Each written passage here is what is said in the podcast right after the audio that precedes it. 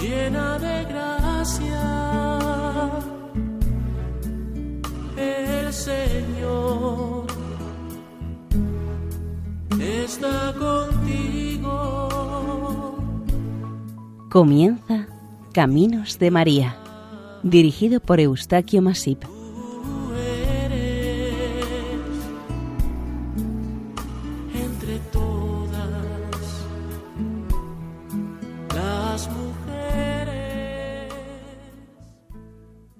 Les damos nuestra cordial bienvenida al programa Caminos de María, realizado por el equipo de Radio María en Castellón, Nuestra Señora del Lledó.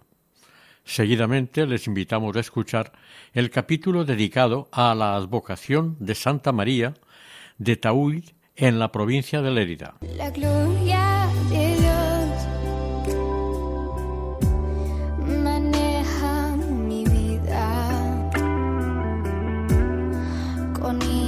de amor que puso en mi alma, me lleva hasta Él.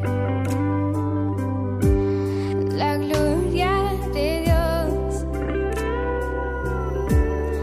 gigante y sagrada me carga en sus brazos, alienta mis pasos, me llena de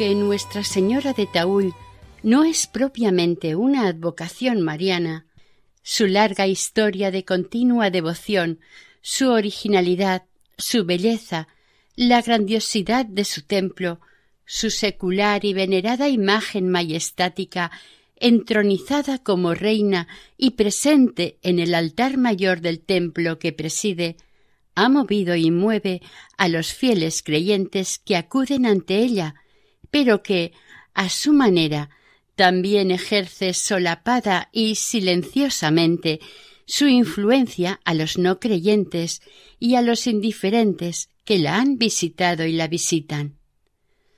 Todos estos motivos bien podrían valer para merecer este título localizado en el lugar de Taúl que, al fin y al cabo, esta imagen de la Virgen María es más conocida por llevar su nombre, o mejor dicho, se la conoce por el lugar de su residencia, de su casa, un apartado lugar en la ladera de los montes pirenaicos desde hace más de unos mil años. Esta es Santa María de Taúl, a mil ciento veintiséis metros sobre el nivel del mar.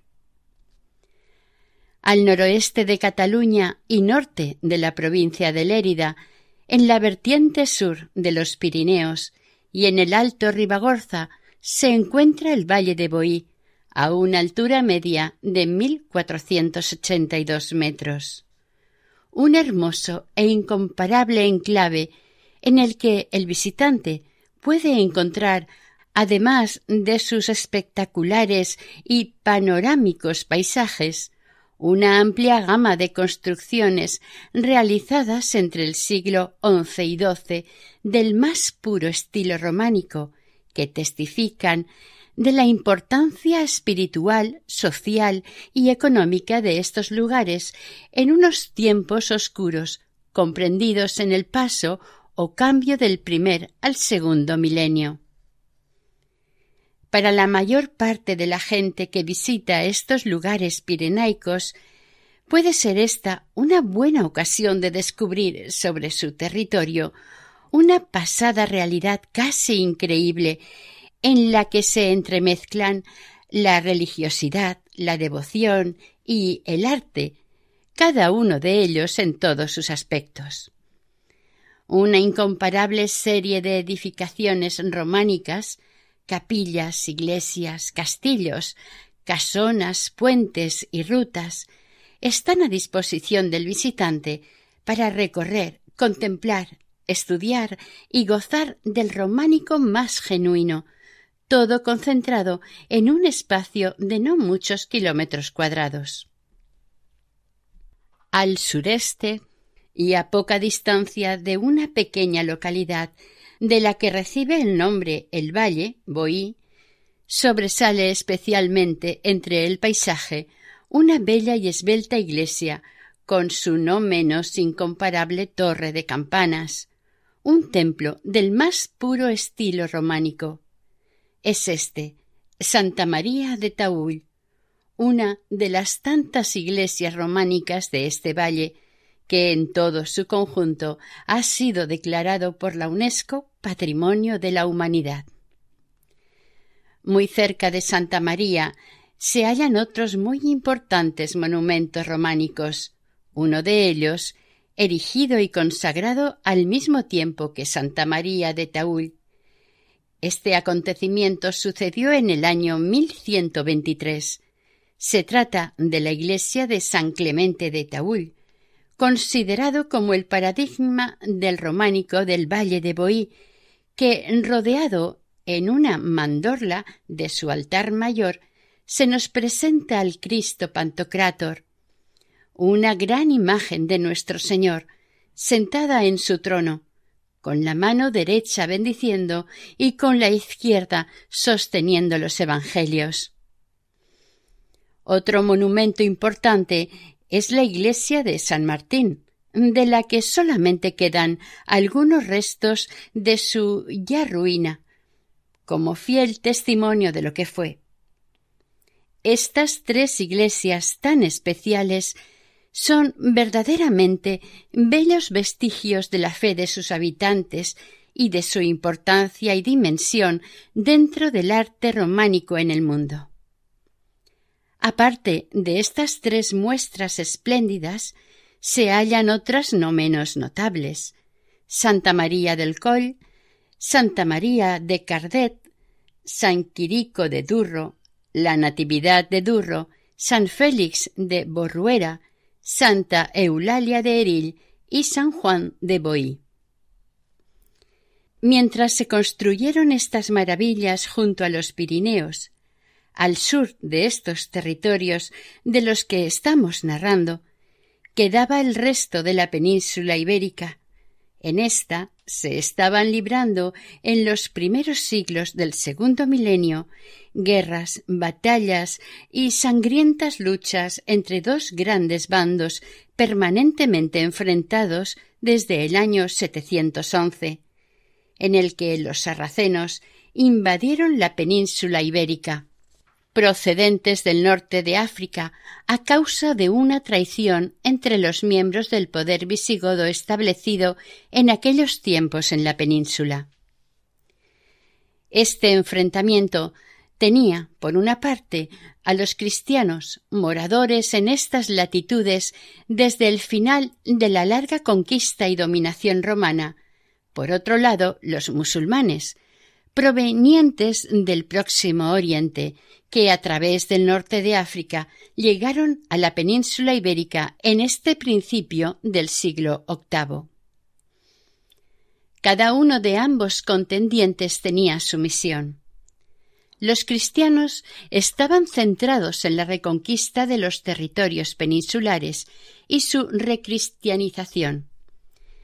Estas reivindicaciones se iniciaron por las gentes de los más o menos pequeños reinos del norte peninsular que siglos atrás ya tuvieron sus grandes dificultades con el poderoso imperio romano, que, como se sabe, les legó a someter durante siglos.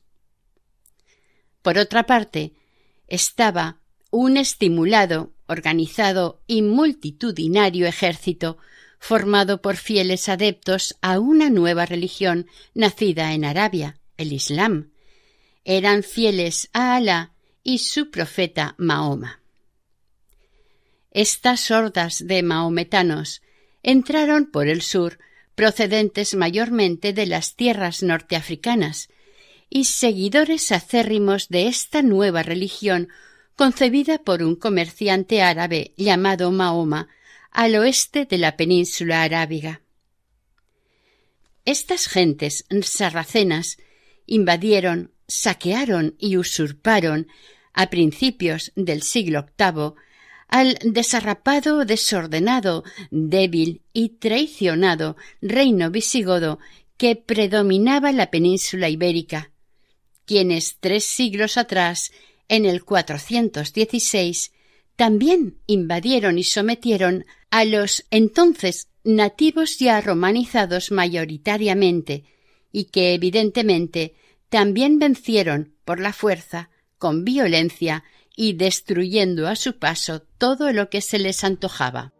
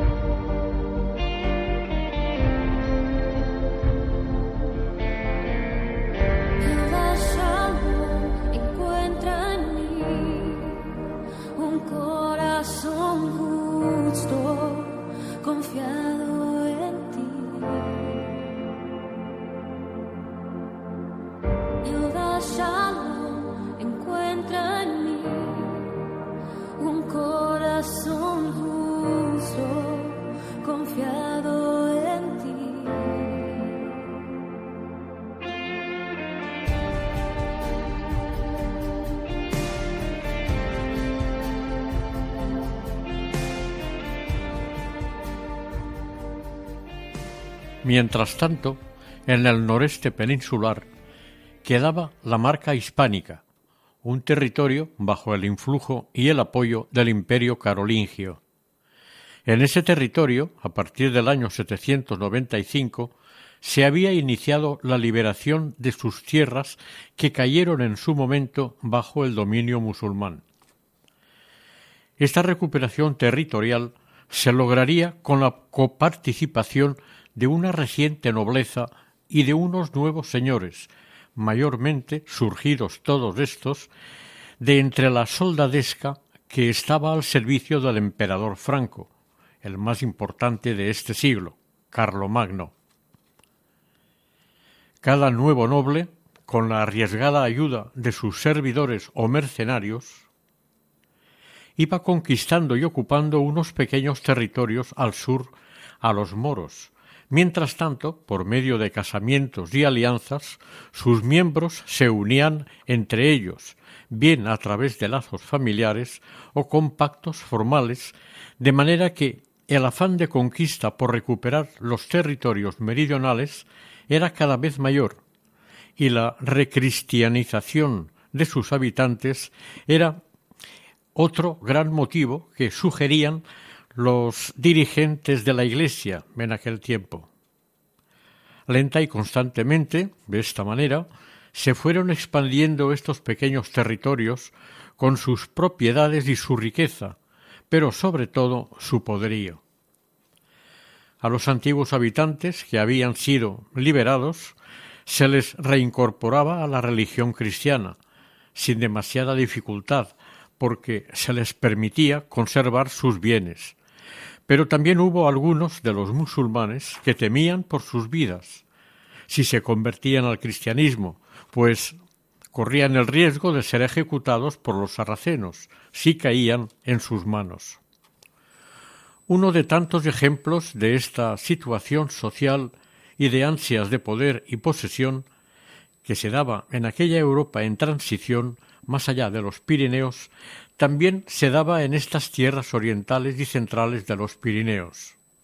Unos y otros, casi todos nuevos nobles, se intercambiaban tierras, adquirían o conquistaban de nuevas y según convenía se concertaban matrimonios por interés, aun a pesar de las diferencias de edad entre los cónyuges, y que, en el peor de los casos, luchaban entre ellos mismos para conseguir o expandir más sus territorios y propiedades. En el cambio del nuevo milenio que se acercaba, entre los creyentes hubo un tiempo de renovada religiosidad o espiritualidad, especialmente movida por unos malos augurios, con un supuesto final de los tiempos, de un fin del mundo. Los más agoreros vaticinaban este desastroso final. Aquella sociedad de antes del cambio de milenio, por temor a este próximo final de todo lo conocido, retornó a la religión, al culto, al respeto a Dios y a la Iglesia, la devoción de los santos, todo esto con el fin de prepararse y reconciliarse con el Padre Celestial, por miedo a la condenación eterna, y suponer o incluso creer que una gran catástrofe mundial se les avicinaba, y cómo no, surge una fuerte y especial veneración a la Madre de Dios, a la Virgen María. Aprovechándose de los malos augurios y de la desanimada reacción de tantos creyentes, en el año 1064 los condes de Payar Sobirá, el señor Artal y su esposa Lucia, vendieron y canjearon las iglesias del Valle de Boí a los condes de Pallars Jussá, Ramón IV y su esposa Valenza, además del castillo de Erill y otras de sus posesiones en toda esta zona, quizá intuyendo o estaban convencidos de que era el final de los tiempos, y en todo caso, si no lo era, su estatus socioeconómico sería mucho mejor que antes. Desde luego, en la mente de los reconquistadores primaba el poder y el poseer por dominar, pero también había una intención clara, la de recristianizar a los vencidos para incorporarlos a sus servicios y necesidades. Para seguir con estos menesteres y proyectos contaron con el apoyo de algunos miembros de la Iglesia presentes en la zona. A cambio, los nobles se comprometían a dar facilidades al clero e incluso ayudar en las construcciones de iglesias, ermitas y monasterios. En general, todo lo religioso era lo más importante para aquella sociedad. A las gentes del pueblo y sus señores les importaba, sobre todo, la salvación de sus almas, alcanzar la vida eterna, y sentían un gran pánico a la condenación de sus almas por toda la eternidad. Como pequeña anécdota de este siglo XI, según documentación existente, son originarias las fallas, una celebración festiva que todavía se conserva en algunos pueblos pirenaicos. En torno al solsticio de verano, alrededor de la celebración de San Juan, los jóvenes solteros hacían una antorcha con leña atada, atada esta, a un palo, y cada uno de ellos, una vez encendida esta antorcha, la bajaban encendida y cargada al hombro hasta un sitio en lo alto de una montaña, a lo que llamaban el faro. La noche de las fallas, los jóvenes, con sus fallas, bajaban y acudían al centro del pueblo, y recorriendo sus calles, espantaban con el fuego de las fallas a los malos espíritus. Finalmente, las fallas de todos los jóvenes se ponían en una gran hoguera montada en el centro de la plaza del pueblo. El arte románico, con su recogimiento, su seriedad, sencillez y por encima de todo su espiritualidad, estaba centrado absolutamente en Dios, la Virgen y los santos. Realmente, este fue uno de los principales motivos que dieron origen a los magníficos templos románicos y demás construcciones que ahora podemos contemplar construidos en el comienzo del segundo milenio. Esta espiritualidad, basada en un piadoso recogimiento, la oración y las frecuentes lecturas sagradas en monasterios e iglesias, seguirá un par de siglos más.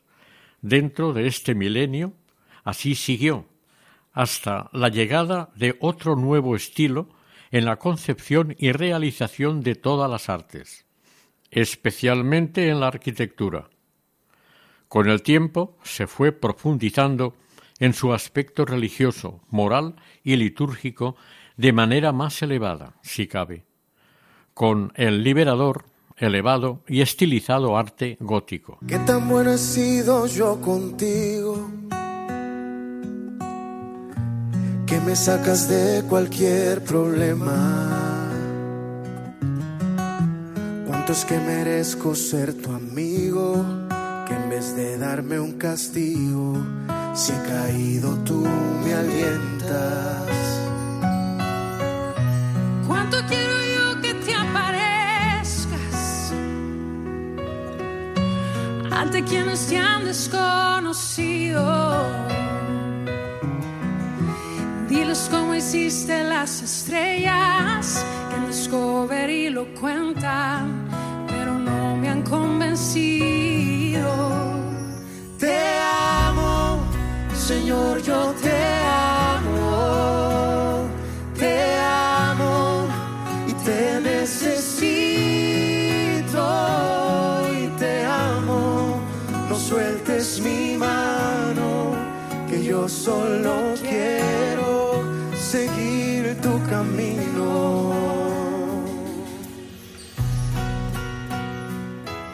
Los valles pirenaicos no quedaron al margen de los nuevos tiempos y sus novedades. Tanto la Iglesia y el poder local se volcaron en edificar lugares de culto para honrar y agradar lo más posible a Dios, con la intención de poder rezarle en el lugar más digno y apropiado de cada pueblo o ciudad. Por todos estos motivos se empezaron las nuevas construcciones de templos y monasterios con un marcado estilo románico, tan sólido y duradero como lo era su religión en ese momento. En este valle pirenaico, pasado el primer siglo del nuevo milenio, se edificó la iglesia de Santa María de Taúl. Era el siglo XII. Fue consagrada el 11 de diciembre de 1123 por el obispo Guillem de Roda Barbastro, conocido también como San Ramón.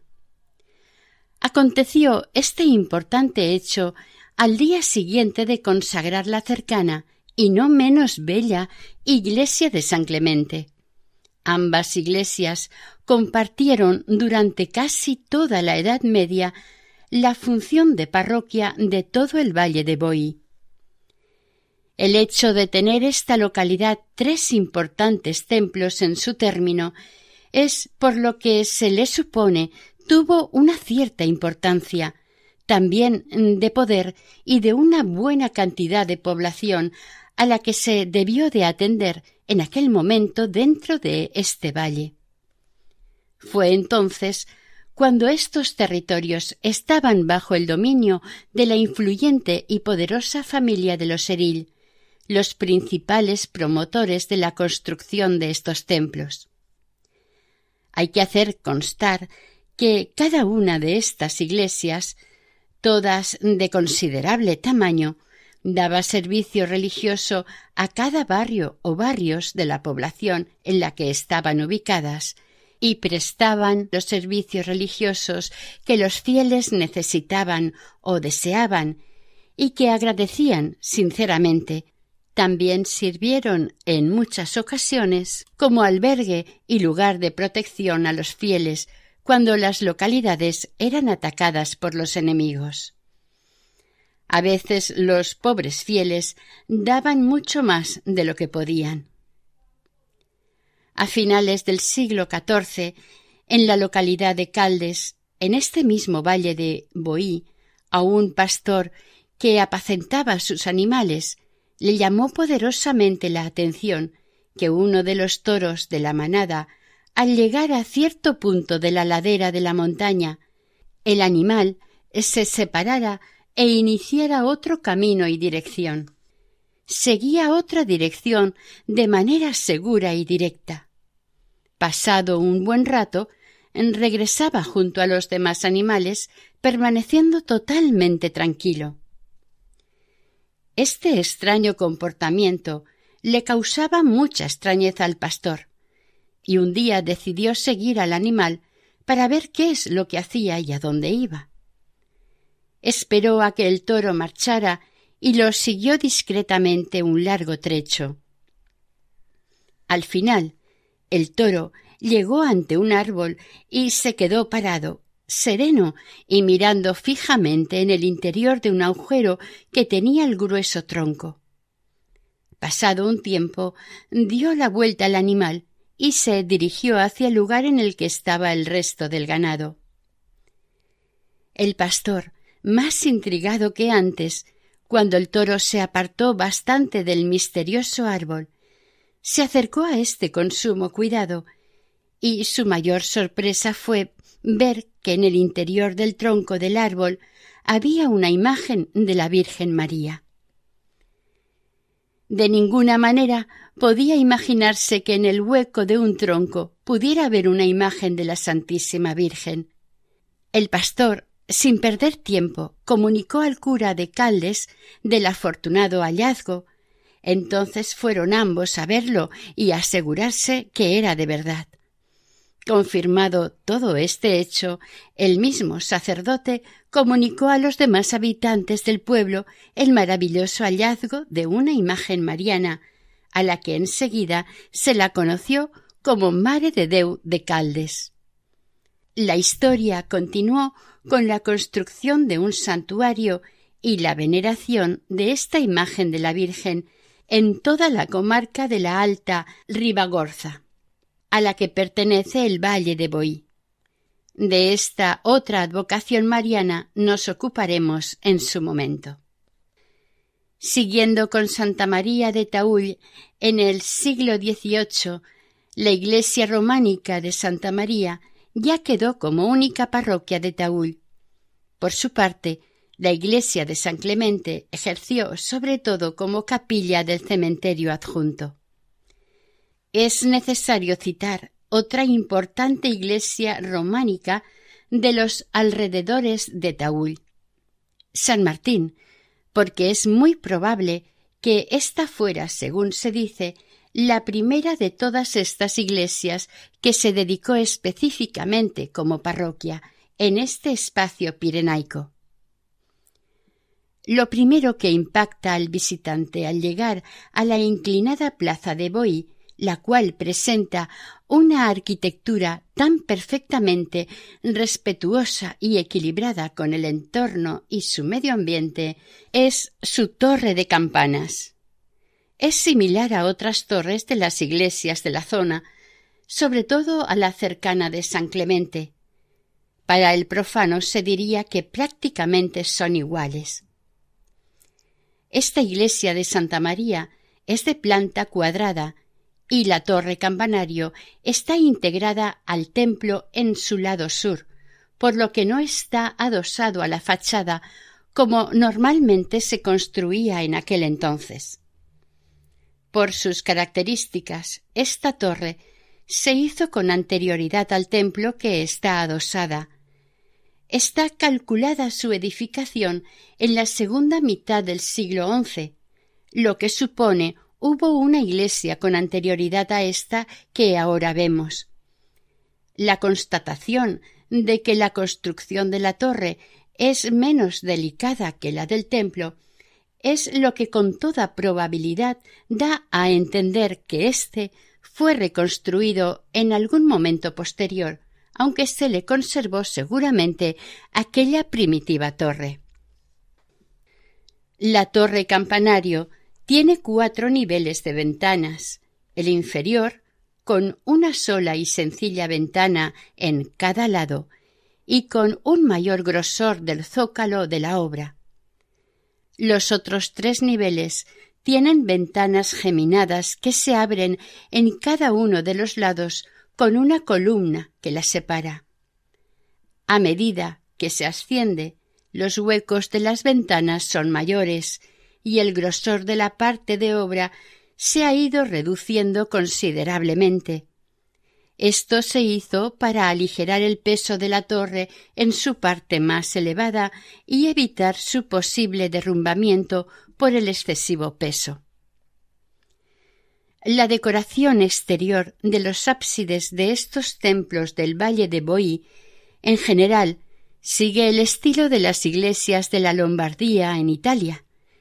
El templo está integrado a la torre o viceversa.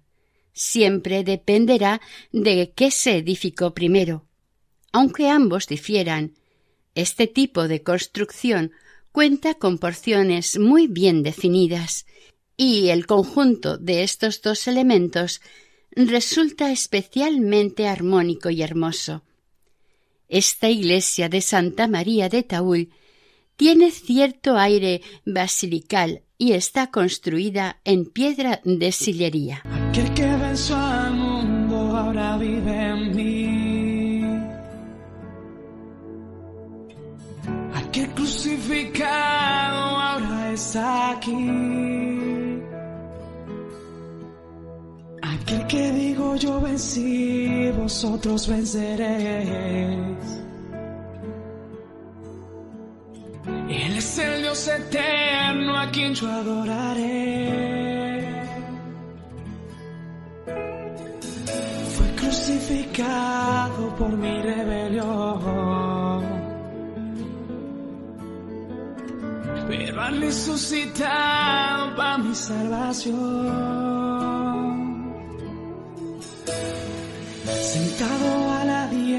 Está mi Salvador. Su nombre es Jesucristo quien me redimió. Yo venceré.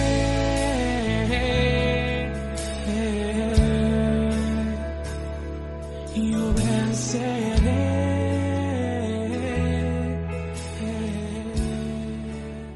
Les recordamos que estamos ofreciéndoles el programa Caminos de María, hoy con Santa María de Taúl, en Lérida.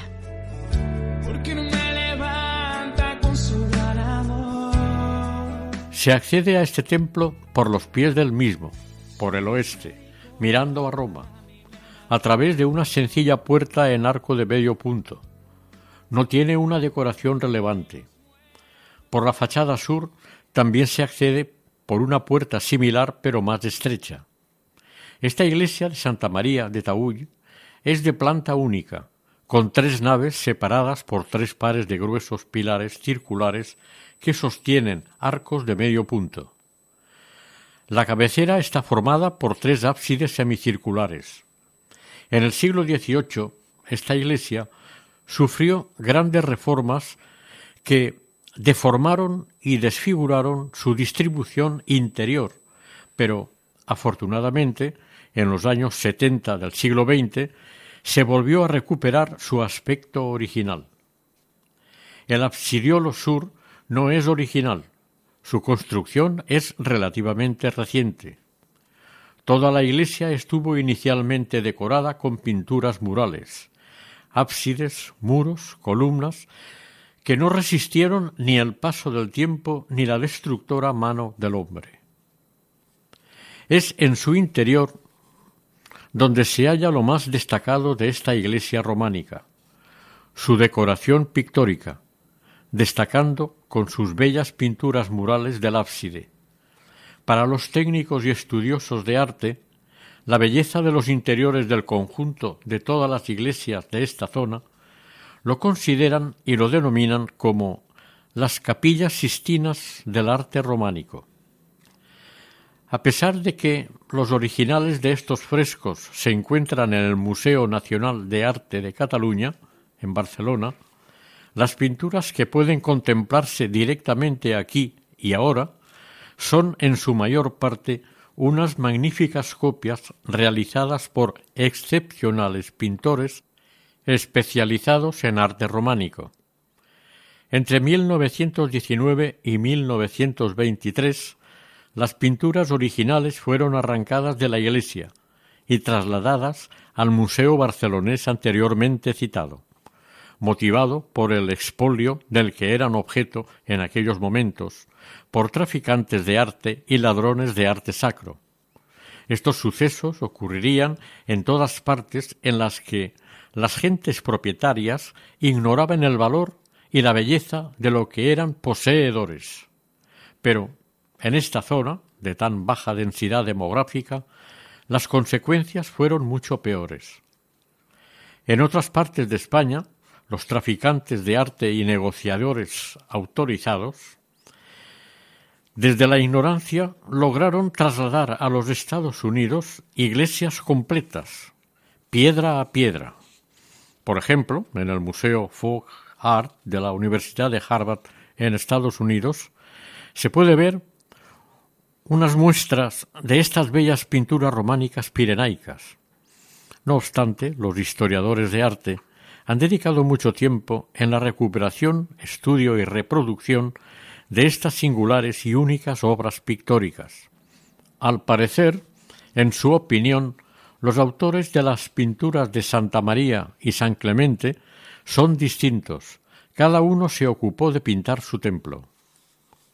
Al contemplar la cabecera del templo de Santa María, se observa que los ábsides están cubiertos con bóveda de cuarto de esfera, y el central está precedido por un tramo recto cubierto por una bóveda de medio cañón. El interior del templo queda cubierto por techumbre de madera con doble pendiente, y el tejado es de pizarra propia de la zona. El tramo recto del ábside central consta de dos pequeños cuerpos delimitados por arcos. El edificio en sí da la sensación de amplitud y está claramente ideado para como dirigir los pasos del visitante cuando entra hacia la zona más importante del templo.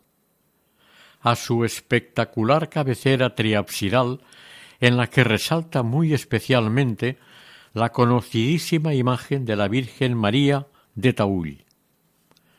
Así pues, en la cabecera y en su centro destaca una gran mandorla con la imagen de Nuestra Señora, la Virgen María, centrada. En realidad es una Majestas Marie, María Reina, la Majestad de María. La mandorla es el marco en forma de almendra pintado en rojo, ocre y blanco que rodea a la Santísima Virgen y al Niño Jesús. Es esta una imagen sedente, en sitial con brazos, pero no con respaldo, este sencillo trono queda adornado con pedrería, y el niño Jesús, que está sentado, lo sostiene la madre en el regazo de su alda, a manera de trono. Se entiende como de manera maternal. En esta mandorla, la Virgen María pone o da su cuerpo para hacer de trono de Cristo.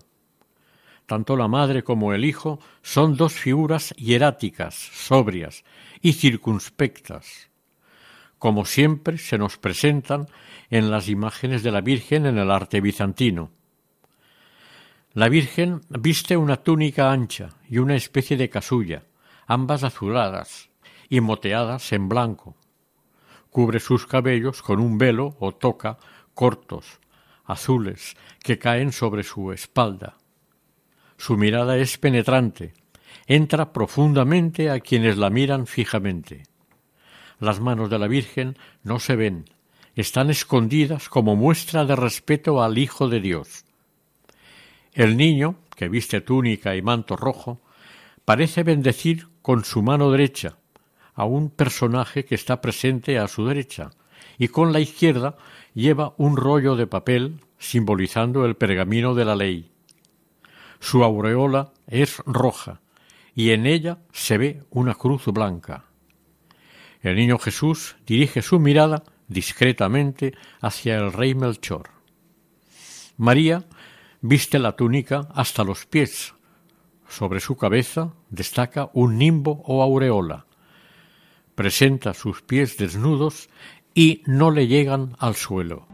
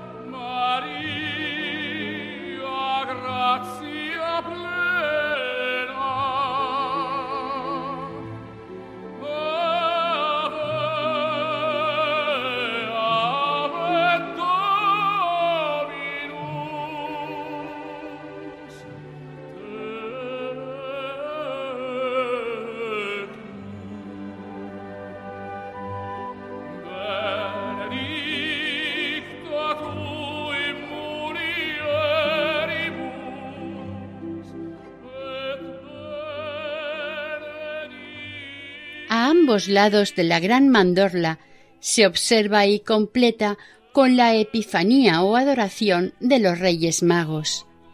Melchor, a la derecha de la Virgen, se nos presenta como con un amago de reverencia, y Gaspar y Baltasar figuran a la izquierda de María y del Niño Jesús. Cada imagen está situada tal como indica el nombre que figura debajo de cada uno de los personajes. Los Reyes Magos, con gran respeto y dignidad, se nos presentan con un gesto y actitud de entrega al ofrecerle los presentes al Niño Jesús. En la parte superior de la pintura están presentes dos estrellas de ocho puntas, tal como se dice en el texto bíblico. Por su parte, los tres reyes magos visten túnica corta, clámide y corona real. Sus ofrendas las presentan sobre un plato dorado. En la zona media del ábside están representados los apóstoles bajo seis arcos.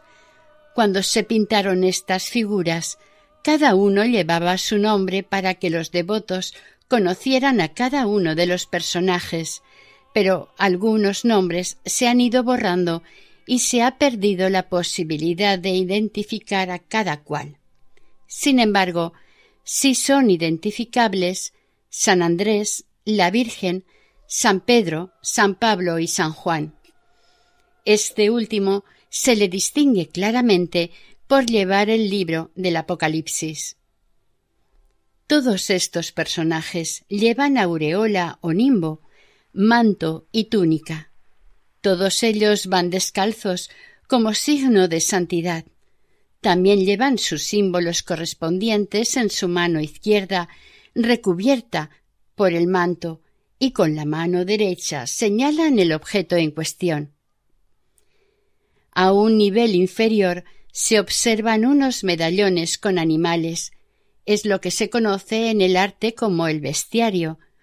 Unos animales se parecen a la realidad, pero otros son imaginarios o fantásticos. El nivel más bajo está decorado con cortinas pintadas que parecen estar prendidas de los semicírculos ornamentados de arriba. En el doble arco que precede al ábside se ve el Agnus Dei. Está decorado con estrellas y puede verse un Abel vestido de pastor.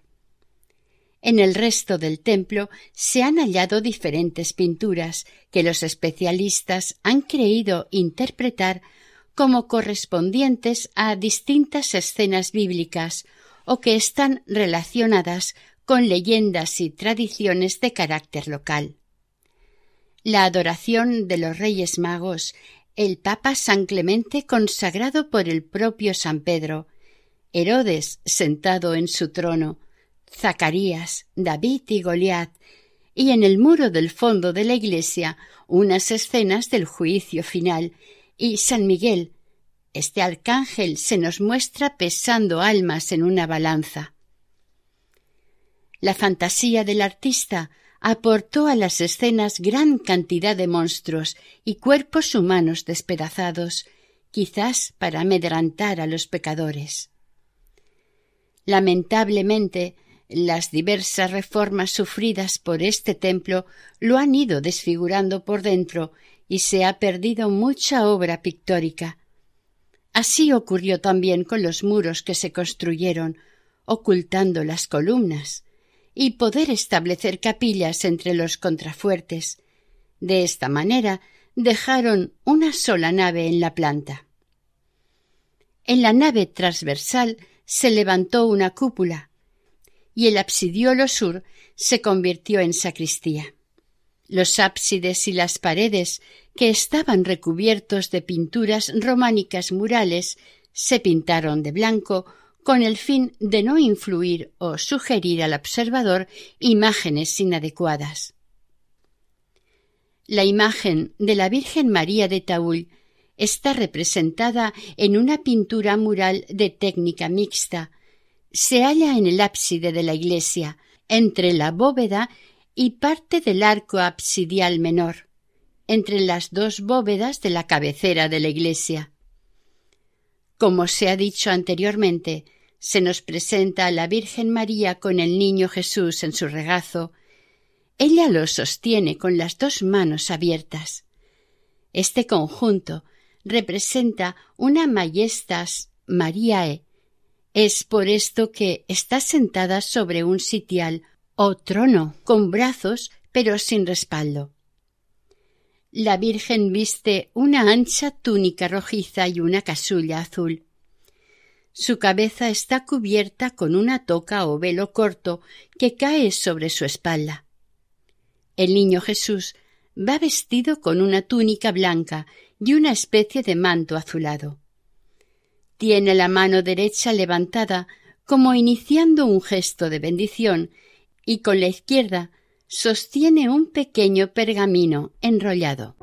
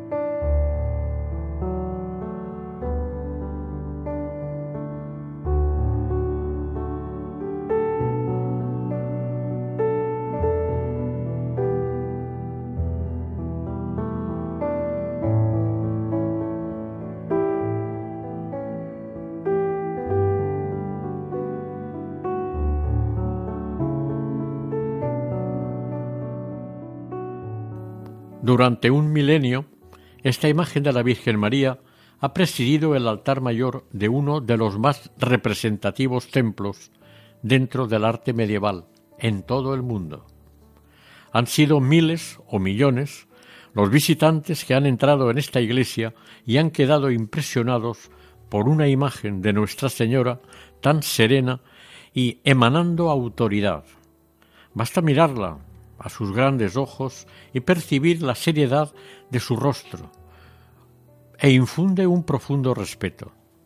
Al visitante le da una gran seguridad el estar ante su presencia, además de sentirse gratamente protegido por ella.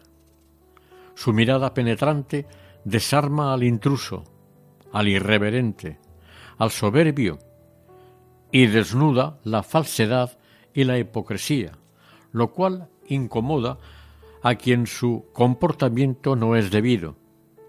Al mismo tiempo, se la ve como receptora, está atenta, pendiente en todo momento de quien la observa, sea cual sea el estado anímico en que se encuentre el mortal que la mira, se siente intimidado, pero seguro.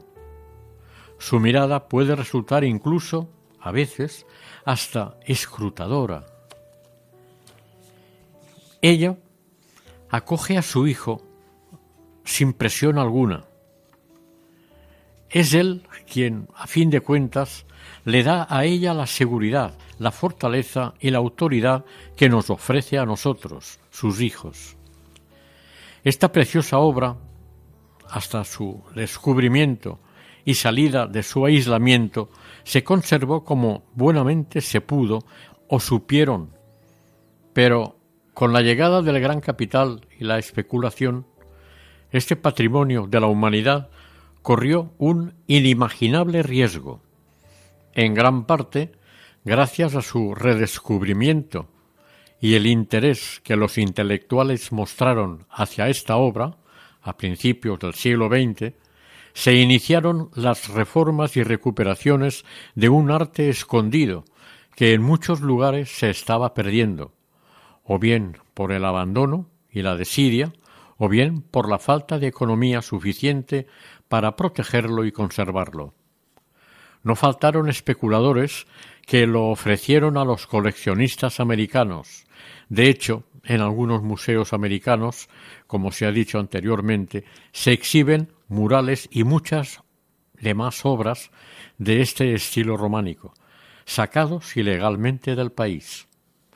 Sin embargo, Gran parte de los murales que se conservan están en nuestro país gracias a quienes en los primeros años del siglo pasado cargaron recuas de mulas, las trasladaron hasta lugar seguro y hoy en día unas piezas se reinstalaron en su lugar tradicional y otras más se pueden admirar en el Museo Nacional de Arte de Cataluña, el MUNAC.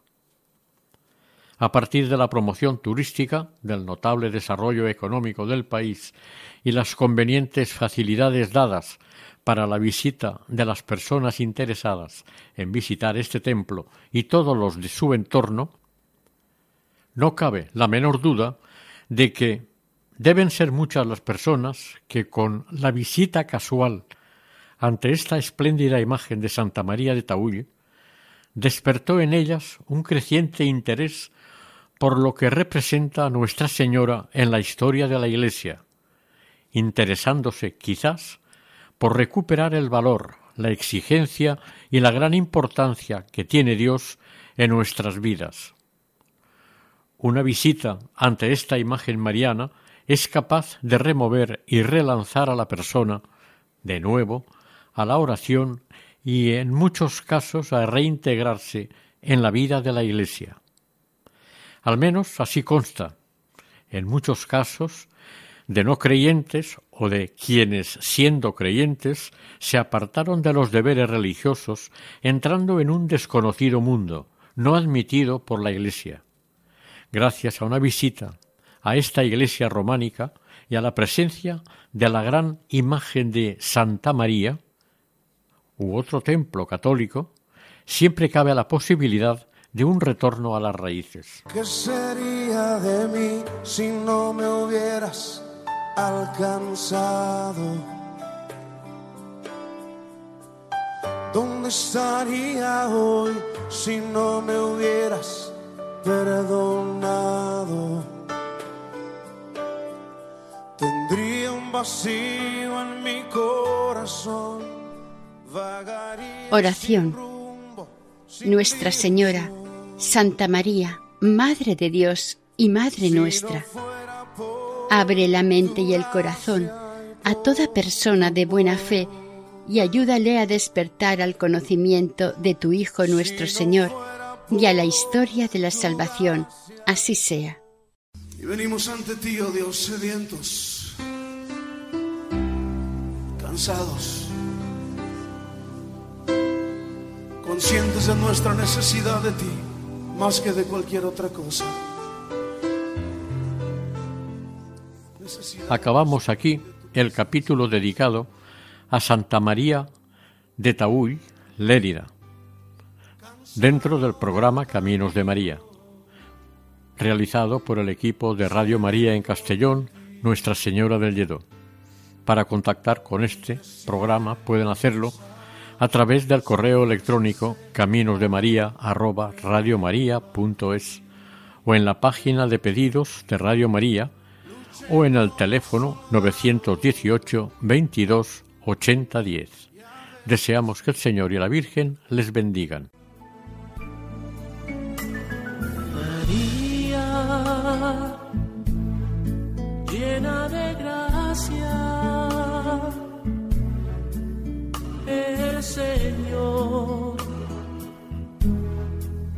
Está contigo. Han escuchado en Radio María Caminos de María, dirigido por Eustaquio Masip.